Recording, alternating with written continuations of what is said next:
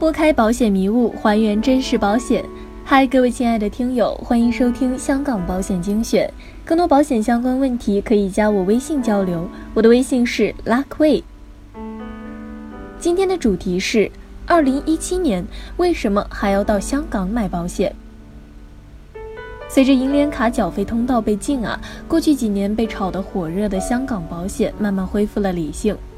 外管局严格限制外汇流出，大额储蓄保单无法顺利出海，银联卡无法继续缴纳续期保费等若干原因，导致了2017年伊始香港各大保险公司保费规模是同比骤减。昔日认证中心熙熙攘攘、人头攒动的壮观景象已经不在。大家可能会问啊，那么二零一七年的香港保险还值不值得买呢？答案是因人而异。如今购买香港保险在各种政策的影响下变得困难重重，而具不具备突破这些阻碍的能力，往往就成了适不适合购买香港保险的第一要求。不过，越有难度的事情，往往就越有去做的价值。理性的消费者呢，会综合方方面面的因素，去选择一个最优的决策。今天啊，我们既不鼓吹也不夸大，就结合香港保险产品设计的形态，以及近期中国的新政策，实实在在的来与大家聊一聊。二零一七年，我们为什么还要去香港买保险？首先，作为全球金融中心之一的香港，保险行业的发展已经相当成熟。良好的经营环境呢，也给香港保险很多的得天独厚的优势。相较于内地保险，香港保险产品的价格优势是非常明显的。这一点从产品的成本费用方面已经很容易体现。第一，死亡率、重疾发生率，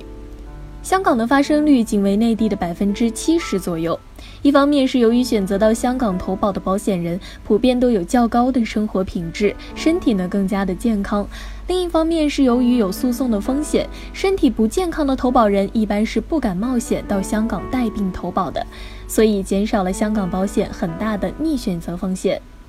第二点，税率，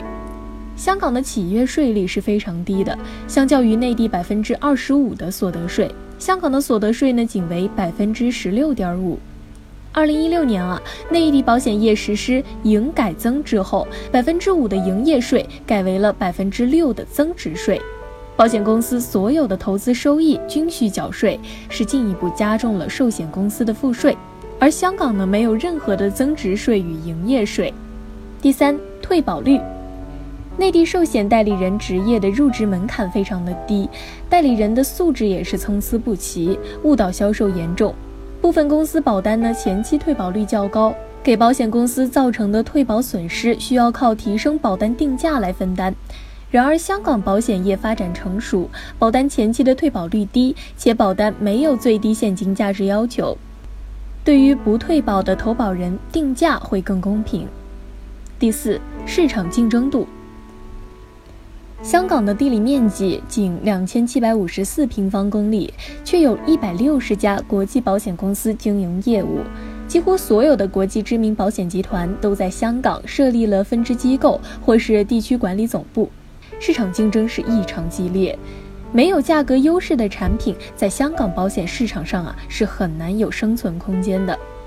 所以呢，以上四点表明，更低的死亡与重疾发生率、更低的企业税率、更低的退保率、更自由的市场竞争环境，都为香港保险的价格优势奠定了基础。可以说，所有看上去更便宜的内地保险产品，对比参照的香港保险，一定不是同类产品，而是有误导倾向的对比销售手段。然后，香港重疾险有分红这一特点呢，在我看来是香港重疾险最大的优势，没有之一。随着货币的增发啊，任何一种货币都是在逐渐贬值的。通过分析过去三十七年以来人民币的通货膨胀率的情况显示，三十七年间人民币的通货膨胀率高达六倍。而且，这种按照物价计算出的通货膨胀率，实际上呢，并没有反映出近年来人民币增发所引起的购买力下降，因为房价的上涨是不计入 CPI 指数的。一份重疾险如果不带分红，保额将一直维持在同一个水平上，根本无法抵御未来的通货膨胀。今天购买的一份保额足够的重疾险。到了三十年、四十年后发生理赔的时候，所拿到的赔款的购买率已经缩水了三至五倍。可以说啊，这样的保险是毫无意义的。而香港的重疾险呢，由于分红的存在，是可以有效的抵御未来的通货膨胀。或许有的朋友会说，分红只是预期，是不确定的，并非保证。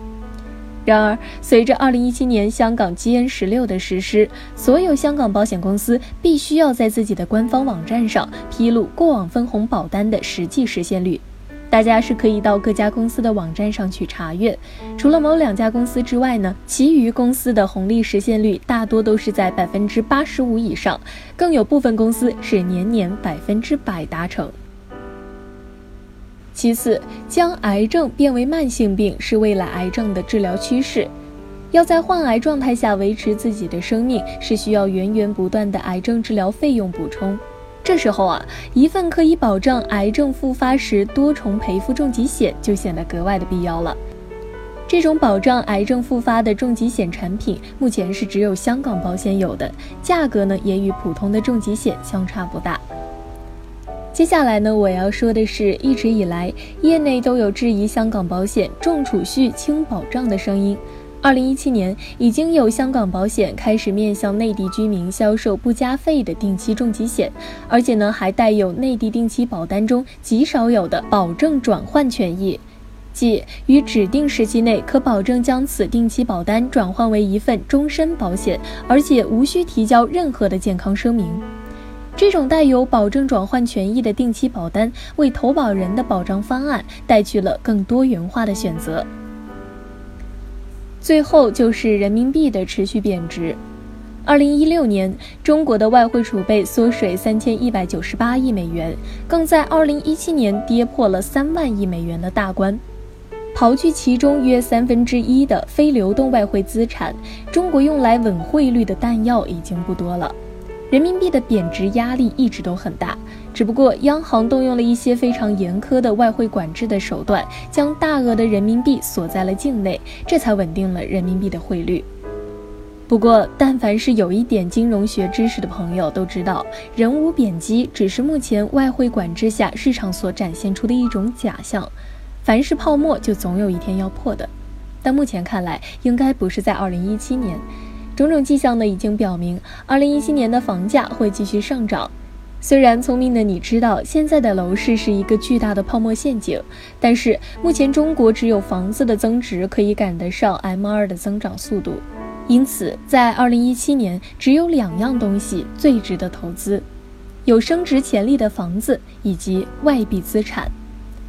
对于那些还没有房产的，建议优先去配置一套房产，不要妄想一步到位，根据经济实力量力而行。而对于那些有房产的，按照鸡蛋不要放在同一个篮子里的原理，建议不要把手头的现金继续换为价格高昂的首付，根据自身需要呢，适当配置一些香港保险作为海外资产，